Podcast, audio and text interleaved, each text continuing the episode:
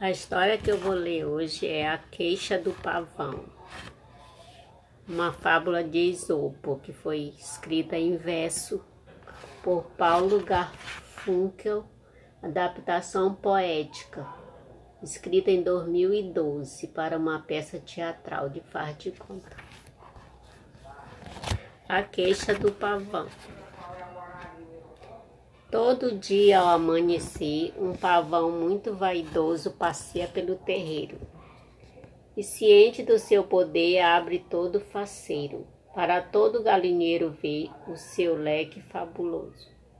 Có, có, có, có, fofoca a galinha. Cocoricó canta o galo, e até o papagaio debochado e nada sutil. Quando o pavão abre o rabo, não contenho a subir. Nisso veio voando um sabiá, que vendo ao longe brilhar o arrebol do pavão, flauteia no arpejo em sol e improvisa uma canção. Santa natureza, minha nossa, isso é que é capricho. Olha quanta cor maravilhosa combinada em um só bicho é roxo, verde petróleo, azul turquesa. Tudo sal, salpicado de dourado. É um luxo, é show, é chique, é um gol. Eita rabo cinematográfico. São, a, são apenas são apenas o máximo. Suas penas são apenas o máximo. E o pavão retruca então. Minhas penas são apenas o máximo. Minha cauda é bordada com fios mágicos. Mas quando abro o bico, modifico, fico trágico. De que adianta esta beleza toda se a minha voz é rouca, pouca, troncha, esganiçada? E quando abre a boca, abro a boca, toda a bicharada cai na risada.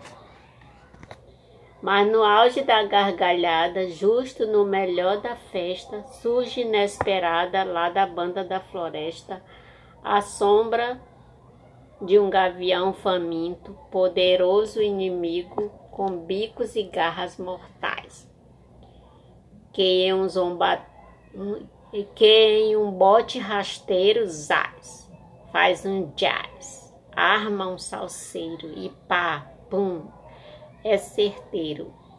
Aqui jaz nas garras do vero, voraz gavião, mais um cidadão do galinheiro. Mas o sabiá, que sabia assobiar, logo deu o alerta, e a galinhada toda ficou esperta, correndo para baixo do talheiro, onde o carniceiro não pudesse alcançar. Foi pena para, para para todo lado. Dessa vez o gavião passou bem perto. O pavão desesperado, desenchabido, correu de rabo encolhido para se proteger também, mas olhava com desdéns para seus vizinhos penados. Sozinho e despeitado, encolheu-se em um canto escuro. É duro não ter o talento do sabiá, nem a força do gavião. Pôs-se a se questionar em tom grave o pavão. Serei eu uma ave ou um objeto de decoração? Nisso uma coruja, nisso uma velha coruja que vivia meditando no solto da estribaria, e cuja sabedoria era muito conhecida, ouviu sem querer de passagem o pavão reclamar da vida. Ela falou. Sem querer ser atrevida, caro colega de penas, mas vejo apenas que o problema é que você não se conforma e não vive satisfeito da forma como foi feito pois os dons dos outros são bons para os outros e não lhe dizem respeito. Mas se insiste em mudar as leis da natureza e juntar em um bicho só, voz fosse beleza, Não sei se meu conselho é oportuno, mas só mesmo a deusa Juno é capaz de tal proeza.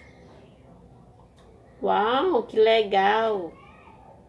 Que da hora o, papa, o pavão comemora. Mas que beleza, vou agora sem demora à procura da tal deusa. Lá vai o lindo pavão subindo o Monte Olimpo morada dos deuses gregos que estão sempre se divertindo. A cada passo do caminho já vai se pavoneando, pois se imagina cantando melhor que qualquer passarinho, ou então respeitado e temido por toda a população. Gavião para ele é pinto, ele é o super pavão. Outra coisa ele almeja, pedir para a, a formosa deusa, Outra graça de lambuja, todavia, seria a sabedoria da coruja, por de inveja uma pontinha já tinha da dita cuja. Sentado em cristalino trono, Juno de olhos noturno inclina a divina cabeça, assim que o pavão se apresenta.